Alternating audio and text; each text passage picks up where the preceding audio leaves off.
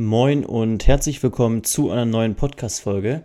Hier bei meinem Podcast Hashtag Alive, christlicher Podcast.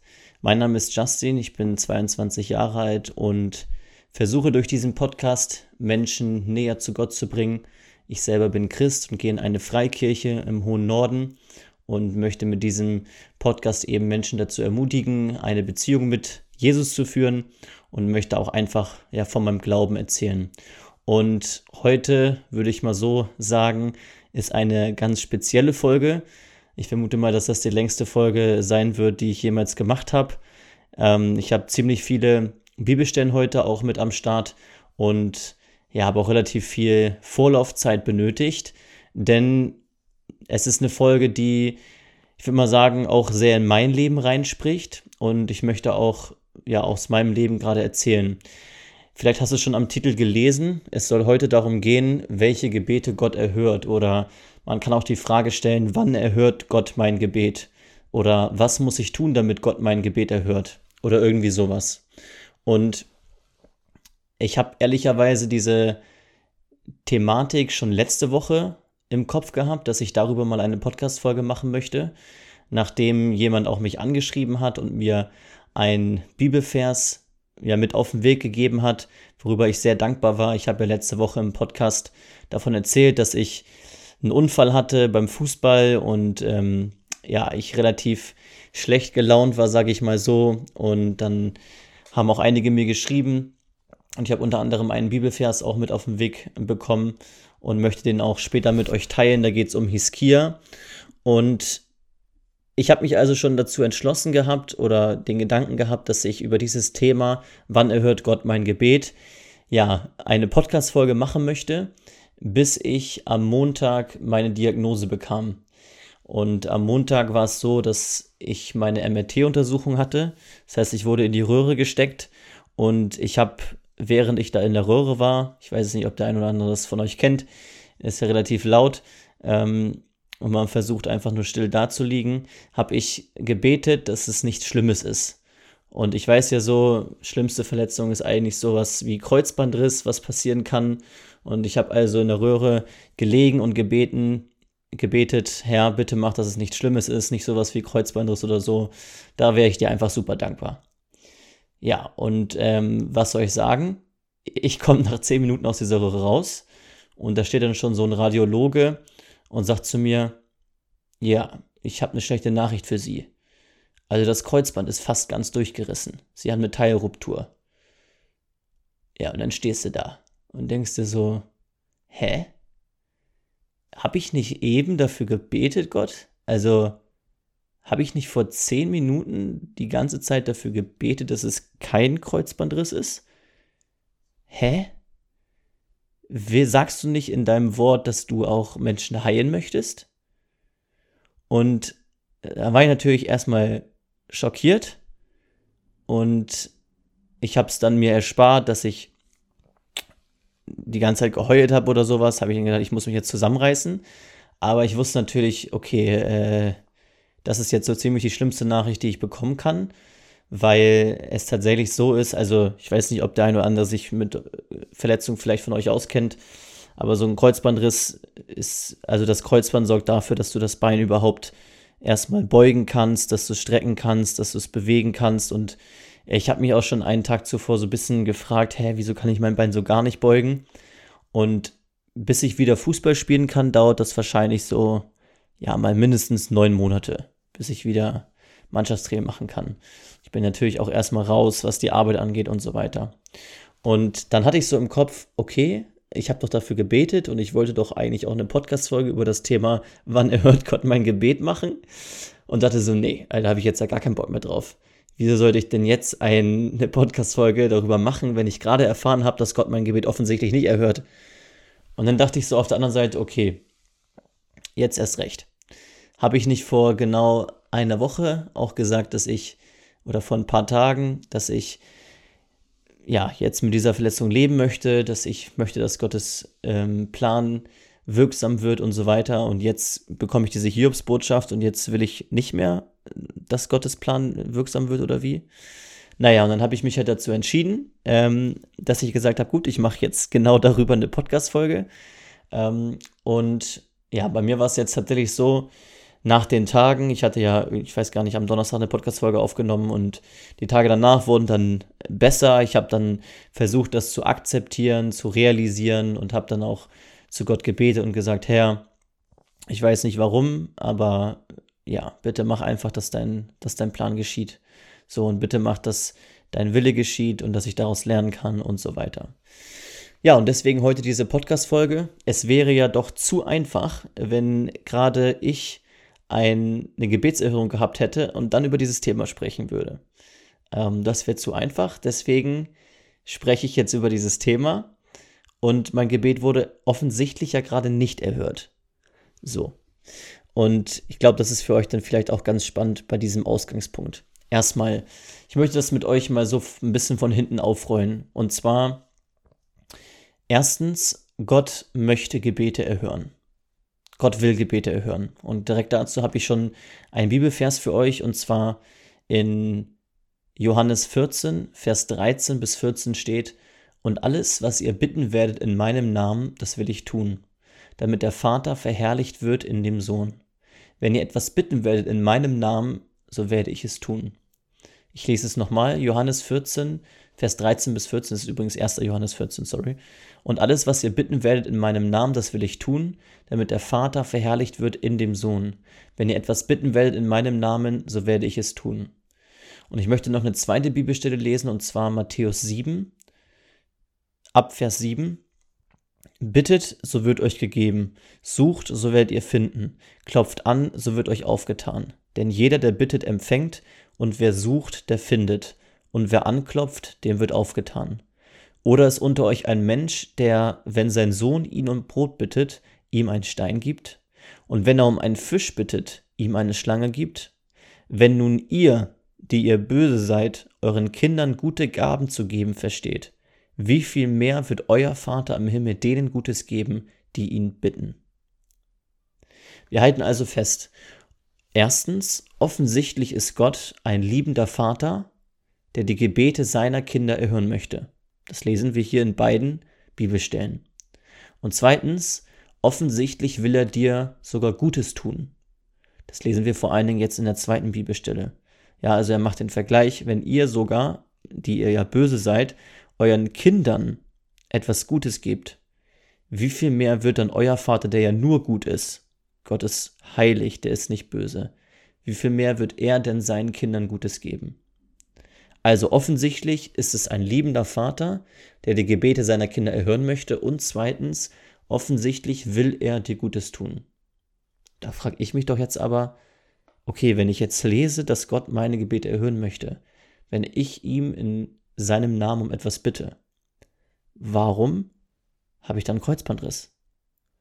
Wenn ich gerade noch gebetet habe, Herr, bitte mach, dass es keine schlimme Verletzung ist, bitte mach, dass es kein Kreuzbandriss ist, und ich bekomme die Diagnose, es ist ein Kreuzbandriss. Warum? Zweitens, für Gott ist die Intention des Gebets entscheidend. Und da möchte ich einmal mit euch zusammen in eine andere Bibelstelle reingehen, und zwar in Matthäus 20. Und ich möchte als erstes, es sind jetzt zwei Geschichten, die ich mit euch lesen möchte, alles unter oder beide Geschichten unter dem Aspekt welche Intention haben die Menschen, dass sie geheiligt werden wollen oder welche Intention hat ihr Gebet. Und ich möchte einmal mit euch tatsächlich Matthäus 20 ab Vers 29 lesen. Da steht, und als sie, damit meint der Schreiber Jesus und die Jünger, und als sie von Jericho auszogen, folgte ihm eine große Volksmenge nach. Und siehe, zwei Blinde saßen am Weg. Als sie hörten, dass Jesus vorüberziehe, riefen sie und sprachen, Herr, du Sohn Davids, erbarme dich über uns. Aber das Volk gebot ihnen, sie sollten schweigen. Sie aber riefen nur noch mehr und sprachen, Herr, du Sohn Davids, erbarme dich über uns. Und Jesus stand still, rief sie und sprach, Was wollt ihr, dass ich euch tun soll? Sie sagten zu ihm, Herr, dass unsere Augen geöffnet werden. Da erbarmte sich Jesus über sie und rührte ihre Augen an, und sogleich wurden ihre Augen wieder sehend, und sie folgten ihm nach. Also was passiert? Zwei blinde Menschen riefen mit Nachdruck zu Jesus, und sagen, sie wollen geheilt werden, sie wollen ein Augenlicht wieder haben, sie wollen, dass sie wieder sehen können. Die Intention oder die Initiierung kam also von den beiden blinden Menschen aus. Was macht Jesus? Jesus nimmt sich ihre an, heilt sie und dann lesen wir, ganz interessant, und sie folgten ihm nach. Ich möchte jetzt Matthäus 20, Vers 20 bis 28 lesen. Da lesen wir, da trat die Mutter der Söhne des Zebadeus mit ihren Söhnen zu ihm und warf sich vor ihm nieder, vor Jesus, um etwas von ihm zu erbitten. Er aber sprach zu ihr, Was willst du? Sie sagte zu ihm, Sprich, dass diese meine beiden Söhne, einer zu deiner Rechten, der andere zur Linken sitzen sollen in deinem Reich. Aber Jesus antwortete und sprach, Ihr wisst nicht, um was ihr bittet. Könnt ihr den Kelch trinken, den ich trinke, und getauft werden mit der Taufe, womit ich getauft werde? Sie sprechen zu ihm, wir können es. Und er spricht zu ihnen, ihr werdet zwar meinen Kelch trinken und getauft werden mit der Taufe, womit ich getauft werde, aber das Sitzen zu meiner Rechten und zu meiner Linken zu verleihen, steht nicht mir zu, sondern es wird denen zuteil, denen es von meinem Vater bereitet ist. Und als die Zehn es hörten, wurden sie unwillig über die beiden Brüder. Aber Jesus rief sie zu sich und sprach, zu den Jüngern, ihr wisst, dass die Fürsten der Heidenvölker sie unterdrücken und dass die Großen Gewalt über sie ausüben. Unter euch aber soll es nicht so sein, sondern wer unter euch groß werden will, der sei euer Diener, und wer unter euch der Erste sein will, der sei euer Knecht. Gleich wie der Sohn des Menschen nicht gekommen ist, um sich dienen zu lassen, sondern um zu dienen und sein Leben zu geben als Lösegeld für viele. Was passiert hier? Die Mutter von Zebedeus kommt zu Jesus und sagt, ich möchte, dass meine beiden Söhne später im Himmel zu deiner Linken und zu deiner Rechten sitzen. Das ist übrigens ein sehr, wie soll ich sagen, überheblicher Wunsch. Also es ist ein krasser Wunsch. Ein sehr, sehr krasser Wunsch. Also ich würde mich sowas wahrscheinlich nicht trauen, Jesus zu bitten. So, und Jesus sagt, pass auf, das kann ich dir nicht erfüllen das liegt nur an meinem Vater, wer an meiner rechten und an meiner linken sitzt. Das ist so ein Wunsch, so ein krasser Wunsch, das werde ich dir nicht erfüllen. Das liegt an meinem Vater. Und ich nehme es mal vorweg, darauf geht ja Jesus auch danach ein, dieser Wunsch von dieser Mutter war aus Überheblichkeit. Diese Mutter wollte für ihre beiden Söhne, dass die beiden Söhne zur rechten und zur linken bei Jesus sitzen. Jesus sagt, unter euch aber soll es nicht so sein, sondern wer unter euch groß werden will, der sei euer Diener. Jesus hat also die Intention von dieser Frau erkannt und hat gesehen, dass sie möchte, dass ihre beiden Söhne als groß dastehen, neben Jesus zu sitzen. Das ist krass. Das ist ja das Beste, was dir passieren kann. Du sitzt da, du wirst angesehen. Das heißt, die Intention von dieser Mutter war eine Intention, die Gott beziehungsweise Jesus in dem Moment nicht gut heißt. Denn er sagt danach, wer unter euch groß werden will, der sei euer Diener. Und gleich wie der Sohn des Menschen nicht gekommen ist, um sich dienen zu lassen, sondern um zu dienen und sein Leben zu geben als Lösegeld für viele. Unterschied zu den beiden Blinden, die Geschichte, die ich eben gelesen habe. Diese beiden Blinden hatten offensichtlich einfach nur den Wunsch, geheilt zu werden und sie glaubten daran, dass Jesus das tun kann. Und dass da mit der Heilung auch etwas geschah, dass Jesus in das Leben dieser Menschen eingriff geistlich, das sieht man daran, dass danach steht, sie folgten ihm nach. Das bedeutet, dass sie auf Jesus hörten in dem Moment, dass sie daran interessiert waren, dass sie Jesus nachfolgen wollten. Das heißt, Jesus in diesem Moment hat unterschieden zwischen der Intention und der geistlichen Gesinnung von der Mutter und der geistlichen Gesinnung von den beiden Blinden. Die beiden Blinden, die wurden geheilt und sie haben, sie sind Jesus nachgefolgt. Die Mutter hat aus der Gesinnung zu Jesus ein Gebet gesprochen, weil sie wollte, dass ihre beiden Söhne gesehen werden. Dass sie, das war ein überheblicher Wunsch, so interpretiere ich es persönlich. Das heißt, Gott macht offensichtlich auch einen Unterschied oder für Gott ist es wichtig, mit welcher Gesinnung wir ein Gebet sprechen, wo es herkommt, was die Intention ist. Wir halten also fest, hier in diesem Moment Jesus generell Gott kann ein Gebet direkt erhören oder es auch nicht direkt erhören.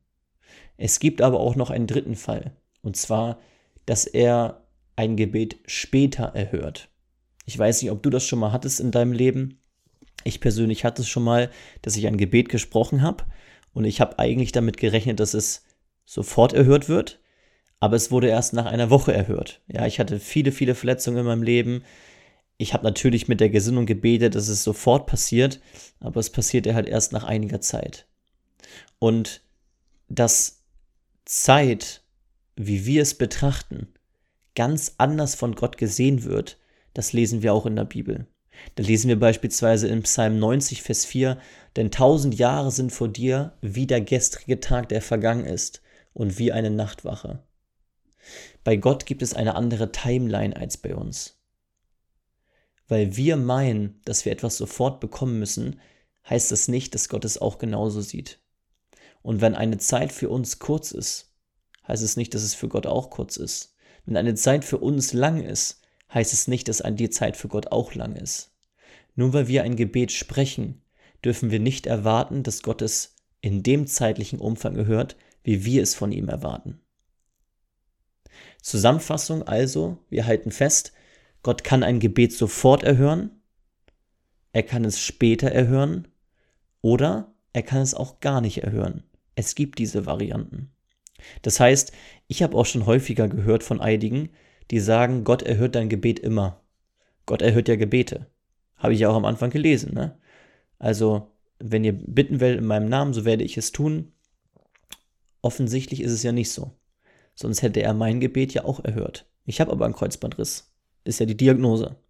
Er kann also ein Gebet erhören, er kann es nicht erhören oder er kann es später erhören. Ist jetzt natürlich die Frage, wie komme ich jetzt dazu, dass er es sofort erhört? Was muss ich tun? Welches Gebet? Wie muss ich es sprechen, dass auch mein Wunsch geschieht, dass er es erhört? Das ist ja die Frage, die uns beschäftigt. Ich möchte da einmal nochmal zurück zu unserem ersten Bibelvers, was ich gelesen habe, nämlich zu Johannes 14, Vers 13 bis 14.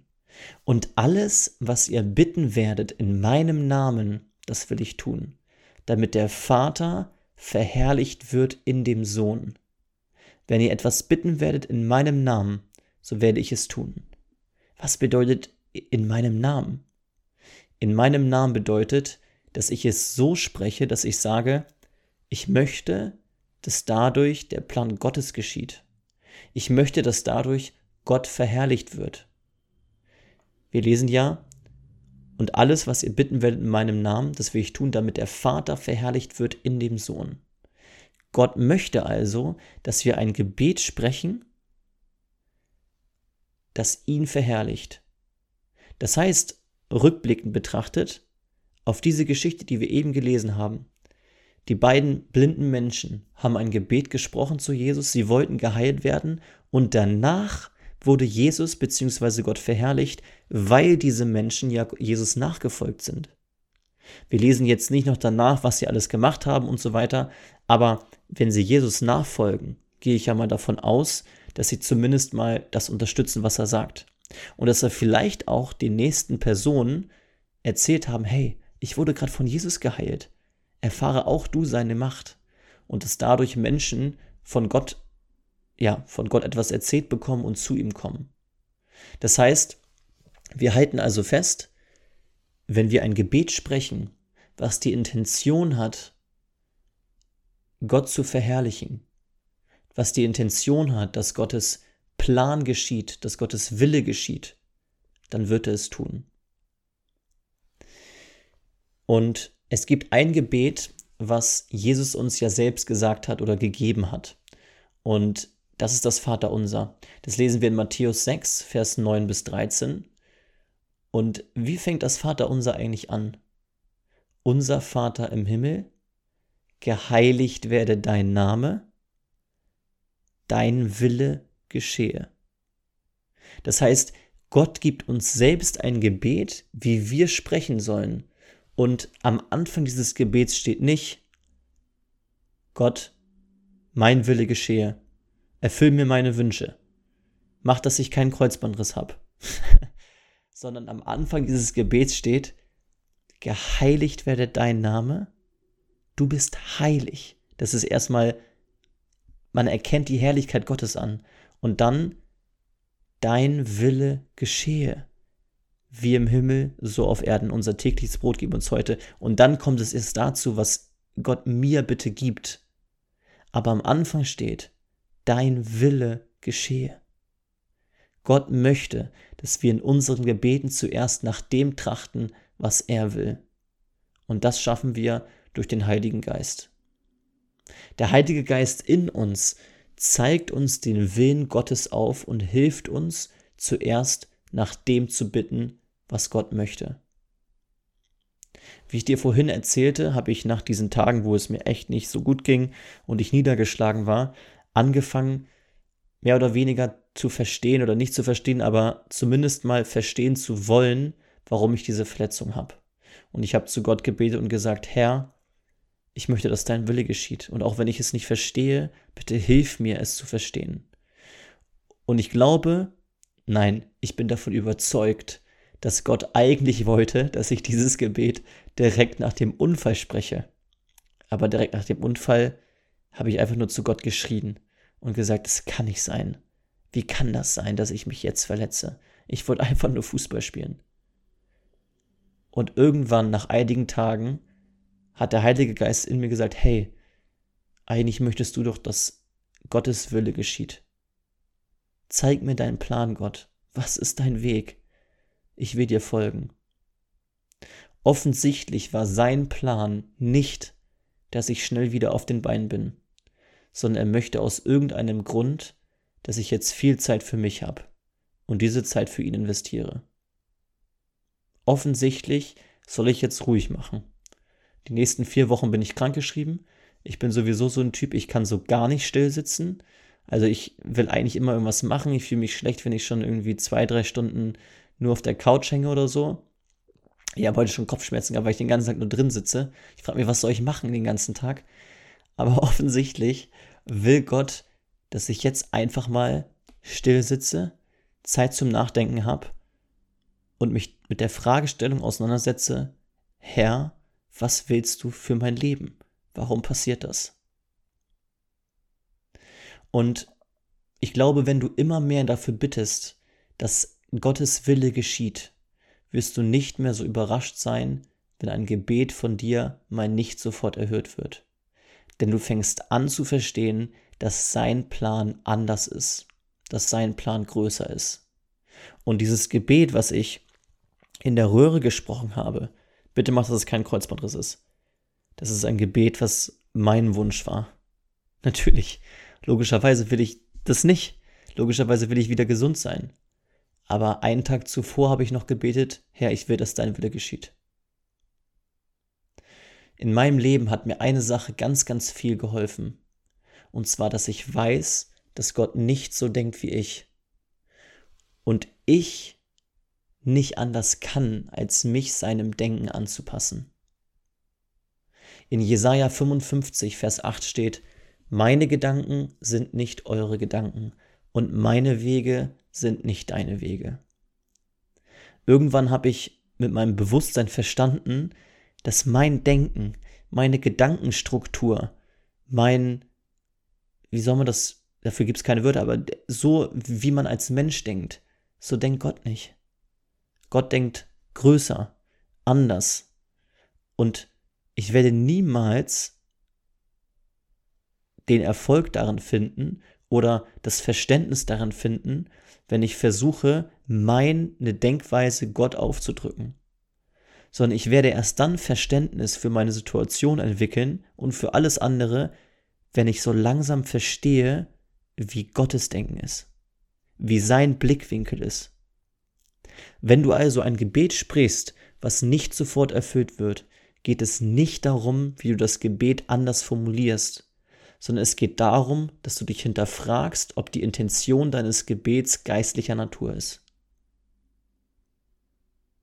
Ich sag's nochmal, wenn du also ein Gebet sprichst, was nicht sofort erfüllt wird, geht es nicht darum, wie du das Gebet anders formulieren kannst, sondern es geht darum, dass du dich hinterfragst, ob die Intention deines Gebets geistlicher Natur ist.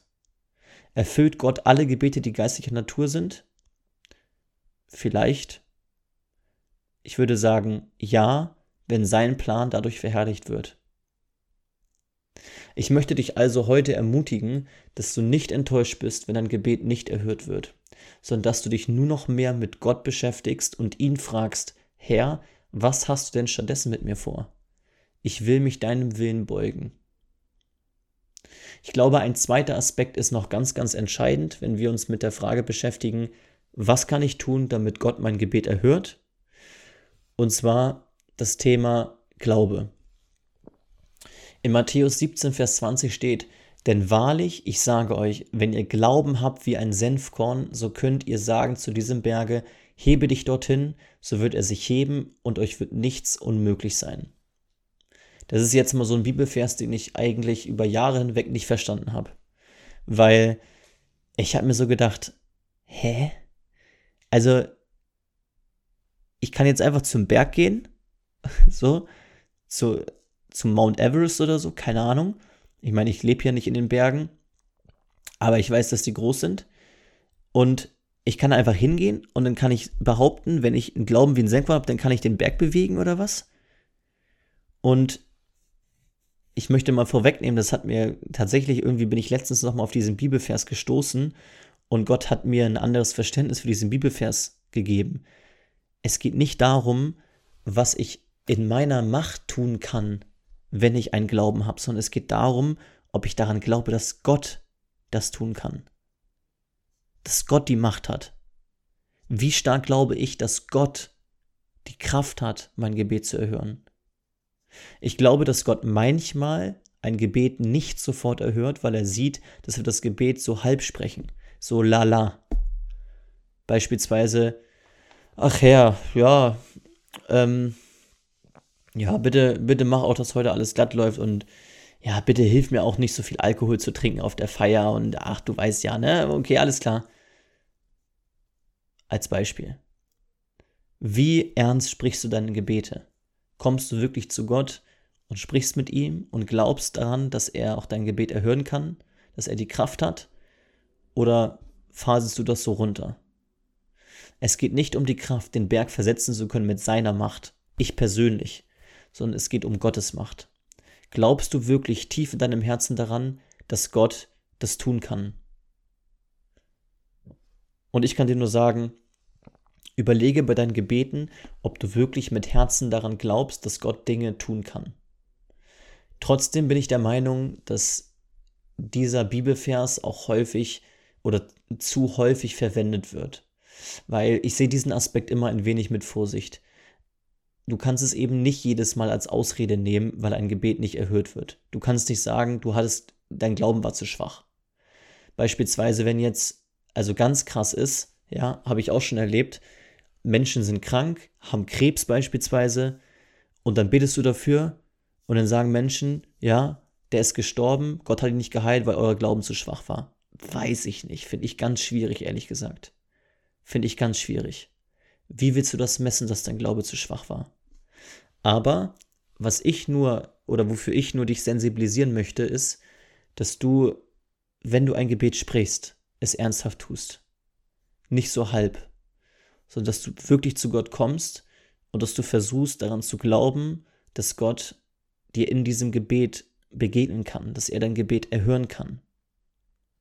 Ich glaube, dass dieser Aspekt dass Gott ein Gebet nicht erhört aufgrund deines schwachen Glaubens, wesentlich seltener vorkommt als der Aspekt, dass er ein Gebet nicht erhört, weil unsere Intention nicht geistlicher Natur ist, sondern weltlicher Natur.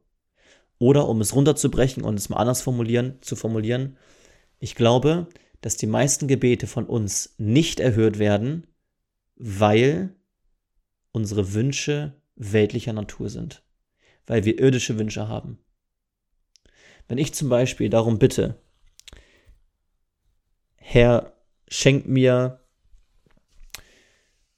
ich will Fußballprofi werden. Das habe ich früher immer gebetet. Ich will Fußballprofi werden, das war mein Wunsch. Es ist natürlich ein irdischer Wunsch. Es ist etwas, was ich mir in den Kopf gesetzt habe. Es ist kein Wunsch, wo ich jetzt sage, oh, das habe ich mit Jesus jetzt abgesprochen. Ja, ich weiß, dass es Gottes Plan definitiv ist und deswegen bete ich jetzt dafür. Es kann auch sein, dass du irgendwie sagst, ähm, weiß ich nicht, dass du irgendwie dir einen Partner wünscht und dass du sagst, Herr, ich wünsche mir doch jetzt so viel einen Partner, ich wünsche mir so sehr jetzt einen Partner und du hast keinen Partner und du bekommst keinen Partner. Vielleicht ist es einfach gerade nicht Gottes Plan. Vielleicht ist es einfach gerade dein Wunsch, dein irdischer Wunsch. Und Gott hat aber einen anderen Plan für dich. Und ich glaube, dieser Aspekt, dass unser Gebet, was wir sprechen, irdischer Natur ist, dass unsere Wünsche irdische Wünsche sind. Ich glaube, der Aspekt tritt viel häufiger auf als der Aspekt, dass wir tatsächlich ein Gebet sprechen und Gott es nicht erhört, weil er sich denkt, das ist mir zu wenig Glaube. Ich möchte, dass er erstmal oder dass sie erstmal das Gebet ernsthaft spricht. Das vielleicht ein kurzes Statement dazu. Wir fassen also zusammen. Gott erhört dein Gebet eher, wenn du es in Jesu Namen sprichst. Das heißt, wenn es dein Wunsch ist, dass Gottes Plan, Gottes Wille geschieht in deinem Leben und wenn du darauf aus bist, dass sein Wille geschieht. Du wirst merken, wie mit der Zeit deine Gebetserhörungen mehr werden, weil Gottes Wille immer mehr dein Wille wird und sich das in deinem Gebet widerspiegelt. Wir haben als erstes darüber gesprochen, dass Gott Gebete erhören möchte. Das habe ich mit zwei Bibelversen untermauert. Wir sind Gottes Kinder. Gott ist ein liebender Vater und er möchte die Gebete seiner Kinder erhören. Aber zweitens, Gott ist es offensichtlich wichtig, was unsere Intention hinter dem Gebet ist. Ist die Intention irdischer Natur, weil wir gerade einfach was wollen? Oder ist die Intention, weil wir wollen, dass Gottes Wille dadurch geschieht? Dass Gott verherrlicht wird.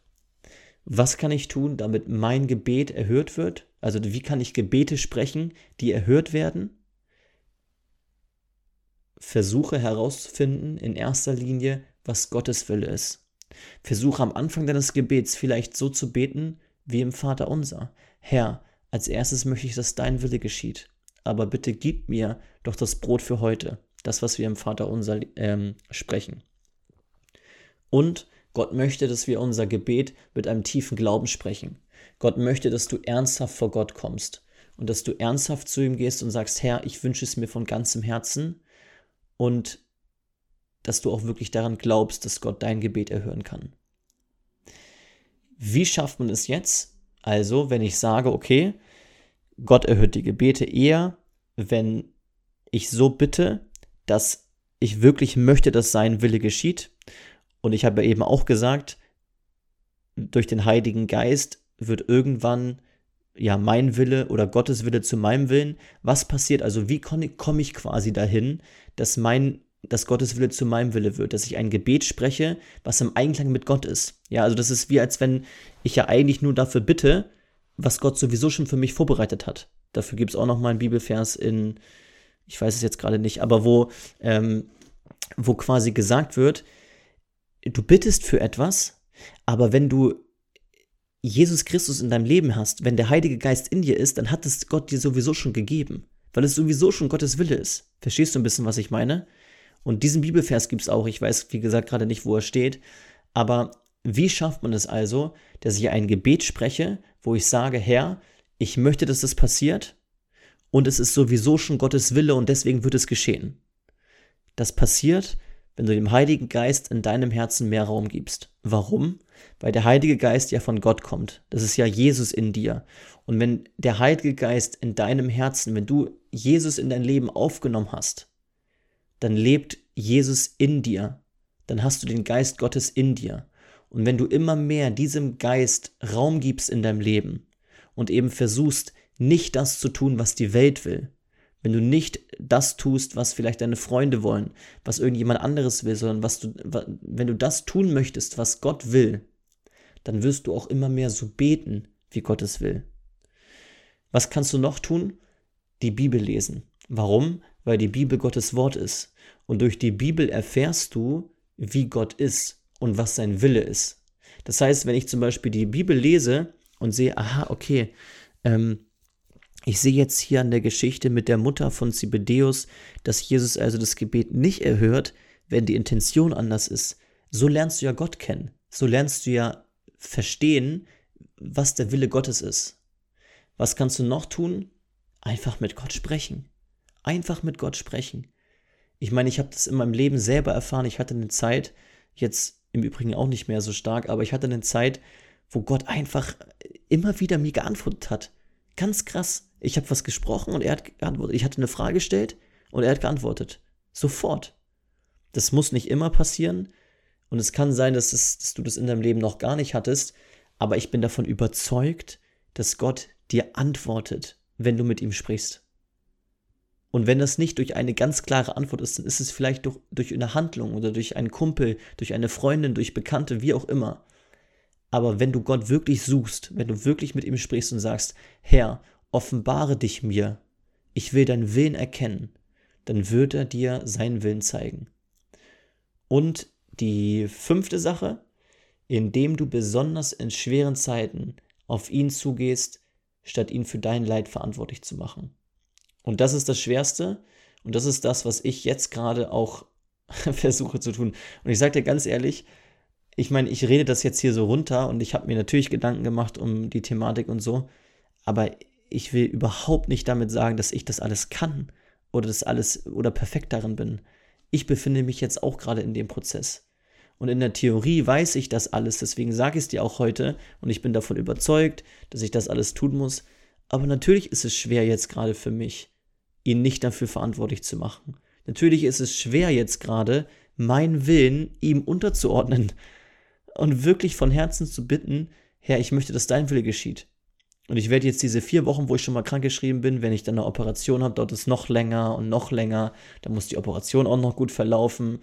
Und dann will ich dafür beten, dass auch der Arzt auch weiß, was er tut. Aber für mich ist es gerade auch schwer, wirklich von Herzen zu bitten, dass ich meinem Willen seinem Willen unterordnen kann. Aber ich sag dir, wenn du in diesen Zeiten, wo, wo es dir nicht gut geht, wo du irgendetwas hast, was dich belastet, wie beispielsweise eine Verletzung, wenn du in den Momenten auf Gott zugehst, wird das dein Leben verändern. Wenn du in den Momenten versuchst, ihn nicht für dein Leid verantwortlich zu machen, sondern ihn wirklich dazu fragen, Herr, warum? Und nicht im Sinne von, warum tust du mir das an, wie Apache das sagt, sondern im Sinne von, warum, was möchtest du mit mir tun? Was möchtest du in meinem Leben tun? Ich glaube, es ganz, ganz viel verändern kann, weil ich selber in meinem Leben schon erfahren habe. Ich möchte jetzt zum Abschluss noch einmal den Bibelvers nennen oder die Bibelstelle, die ich ganz am Anfang schon mal so ein bisschen geteasert habe, gespoilert. Und zwar hat mich ja, wie gesagt, äh, eine Person angeschrieben und mir einen Bibelvers zugesprochen. Und ich fand das sehr, sehr stark. Ich möchte es einfach mal lesen. 2. Könige 20, Vers 1 bis 11. In jenen Tagen wurde Hiskia todkrank. Da kam der Prophet Jesaja, der Sohn des Amots, zu ihm und sprach zu ihm: So spricht der Herr: Bestelle dein Haus, denn du sollst sterben und nicht am Leben bleiben. Vielleicht ganz kurz, für die, die es jetzt nicht wissen. Hiskia war ein Mann Gottes, also heute würde man sagen Christ. Damals ein Mann Gottes, weil Jesus war ja noch nicht auf der Erde. Das heißt, Christ kann man noch nicht sagen, weil er ja noch nicht den Heiligen Geist in sich trug. Aber Hiskia war ein Mann Gottes. Er glaubte an unseren Gott. Und ein Prophet, Jesaja, der Prophet Jesaja war eben jemand, der Dinge, die von Gott kommen, anderen Menschen gesagt hat. Also Dinge, die in der Zukunft geschehen würden, die hat er anderen Menschen gesagt. Und Jesaja sagt hier gerade zu Eskia, pass auf, folgendermaßen, du wirst sterben. Also du kannst schon mal zu deinem Bekannten gehen und sagen, ciao, ciao, ähm, du wirst nämlich sterben. Da wandte er sein Angesicht gegen die Wand und betete zum Herrn und sprach, Ach Herr, gedenke doch daran, dass ich in Wahrheit und mit ganzem Herzen vor dir gewandelt bin und getan habe, was gut ist in deinen Augen. Und Hiskia weinte sehr. Als aber Jesaja noch nicht aus dem mittleren Hof hinausgegangen war, da geschah es, dass das Wort des Herrn folgendermaßen an ihn erging. Kehre um und sage zu Hiskia, dem Fürsten meines Volkes, so spricht der Herr, der Gott deines Vaters David, ich habe dein Gebet erhört und deine Tränen angesehen. Siehe, ich will dich heilen am dritten Tag, wirst du in das Haus des Herrn hinaufgehen. Nochmal ganz kurz. Also, Jesaja, von Gott gesandt, von Gott gesandt, kommt zu Hiskia und sagt: Pass auf, folgendermaßen, du wirst sterben, kannst du mal Tschüss sagen, Abschiedstournee, dies, das. Dann geht er wieder. Hiskia fleht zu Gott unter Tränen und sagt: Ach Herr, ich war doch ein aufrichtiger Gottesmann, ich will noch weiterleben. Gott spricht zu Jesaja, der gerade auf dem Weg nach Hause war: Kehre wieder um und sag ihm, du wirst noch weiterleben. Vers 6, und ich will zu deinen Lebenstagen noch 15 Jahre hinzufügen, und ich will dich und diese Stadt aus der Hand des Königs von Assyrien erretten, und ich will diese Stadt beschirmen um meinetwillen und um meines Knechtes David willen. Und Jesaja sprach, bringt eine Feigenmasse her, und als sie eine solche brachten, strichen sie diese als Salbe auf das Geschwür, und er wurde gesund. Hiskia aber sprach zu Jesaja: Welches ist das Zeichen, dass mich der Herr gesund machen wird und dass ich am dritten Tag in das Haus des Herrn hinaufgehen werde? Jesaja sprach: Dies sei dir das Zeichen von dem Herrn, dass der Herr das Wort erfüllen wird, das er gesprochen hat. Soll der Schatten der Sonnenuhr zehn Stufen vorwärts gehen oder zehn Stufen zurückkehren? Hiskia sprach: Es ist ein leichtes, dass der Schatten zehn Stufen abwärts geht. Nein, sondern der Schatten soll zehn Stufen zurückgehen. Da rief der Prophet Jesaja den Herrn an, und er ließ an der Sonnenuhr des Ahas den Schatten, der abwärts gegangen war, zehn Stufen zurückgehen. Also, es ist nicht nur so, dass offensichtlich Hiskia durch sein Gebet und Gottes eigentlichen Plan, ja, durchkreuzen klingt ein bisschen hart, aber es ist durchkreuzen kann, sondern Gott stellt ihm auch noch frei, welches Wunder geschehen soll, damit Hiskia wirklich weiß, dass es von Gott kommt. Das bedeutet im Umkehrschluss, Hiskia war ein Mann Gottes. Und obwohl Gottes Plan für ihn ein anderer war, Gott wollte eigentlich, dass Hiskia stirbt, konnte Hiskia durch sein Gebet diesen Plan durchkreuzen. Ich persönlich bin davon überzeugt, dass Hiskia in seinem weiteren Leben weiterhin ein heiliges Leben nach den Maßstäben Gottes geführt hat und Gott damit gedient hat. Ich glaube, dass Gott in dem Bewusstsein Hiskia geheilt hat, dass er wusste, dass daraus etwas Gutes entsteht. Dass Hiskia beispielsweise anderen Menschen von Gott erzählt, wie er geheilt worden ist, wie Gott ihm zugesichert hat, dass er noch weiterleben darf. Das heißt, Gott hat etwas Gutes aus dem Gebet gemacht. Gott hat das Gebet seines Kindes erhört und daraus etwas Gutes gemacht. Gott ist also anpassungsfähig. Gott hat bereits einen wunderbaren Plan für dein Leben. Ja, auch wenn das jetzt hart klingt, weil er jetzt hier wollte, dass das Kier stirbt. Aber, also, vielleicht klingt das hart, aber eigentlich ist das Beste, was passieren kann. Wenn, also stell dir vor, ein alter Mann, du bist alt, ja, du bist alt, du hast eine Krankheit, rein objektiv betrachtet, ist das Beste, was passieren kann, dass du stirbst und sofort zu Gott kommst. Weil im Himmel ist es besser als hier auf Erden. Das war Gottes Plan für Eskiel, das heißt, der Plan war gut. Aber offensichtlich ist Gott anpassungsfähig und Gott hat zwar einen guten Plan für dein Leben, aber er ist auch ein Meister darin, Dinge ändern zu können. Aus schlechten Dingen auch etwas Gutes formen zu können. Das heißt, sei ermutigt, nach ihm zu fragen, seinen Willen zu suchen und aber auch mutig genug, ihn um etwas zu bitten, wo du meinst, okay, vielleicht hat er einen anderen Plan, aber ich bete das jetzt in seinem Willen. Auf uns umgemünzt beispielsweise, wenn ich jetzt bitte, von ganzem Herzen, dass Jesus mich oder dass Gott mich früher heilt, als eigentlich sein Plan war, und Gott weiß, dass ich dadurch, durch diese frühere Heilung, beispielsweise einem Menschen begegne, dem ich vorher nicht begegnet wäre, weil ich noch länger auf Krücken gewesen wäre, und diese Menschen von Gott erzähle und von den Wundern, die geschehen sind, und dieser Mensch dann zu Gott kommt, dann würde Gott dieses Gebet vielleicht erhören. Es war jetzt vielleicht ein bisschen viel um die Ecke gedacht. Was ich sagen möchte ist, wenn du in Gottes Namen um etwas bittest und er ein, eigentlich einen anderen Plan für dich hat, ist es möglich, dass er dir diesen Wunsch erfüllt, wenn deine Intention geistlicher Natur ist. Ich möchte dich ermutigen, nach Gott zu fragen, seinen Willen zu suchen und ihn in dein Leben zu lassen. Du wirst erstaunt sein, dass du nach einem Gebet, was nicht sofort erhört wird, nicht verzagst, sondern du die Dinge aus einem anderen Blickwinkel betrachten wirst. Ich möchte nochmal alles ein bisschen zusammenfassen. Wir haben uns heute mit der Frage beschäftigt, welche Gebete erhört Gott? Oder anders gesagt, wie kann ich mir sicher sein, dass Gott mein Gebet erhört? Was kann ich tun? Wie muss ich mein Gebet sprechen? Denn offensichtlich, ich habe dir mein Beispiel genannt, erhört Gott nicht jedes Gebet. Ich habe gebetet, bitte mach, dass es kein Kreuzbandriss ist. Es ist ein Kreuzbandriss. Wir haben festgehalten, dass Gott erstmal Gebete erhören möchte, weil wir seine Kinder sind und er ein liebender Vater ist. Aber wir haben auch festgestellt, dass für Gott die Intention des Gebets entscheidend ist. Gott möchte, dass du bittest, um ihn zu verherrlichen.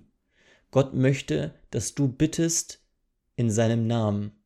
Gott möchte, dass du bittest, dass sein Wille geschieht. Wie schaffe ich es also, dass ich ein Gebet spreche, was er sofort erhört? Bitte ihn um etwas, was sowieso schon sein Plan war.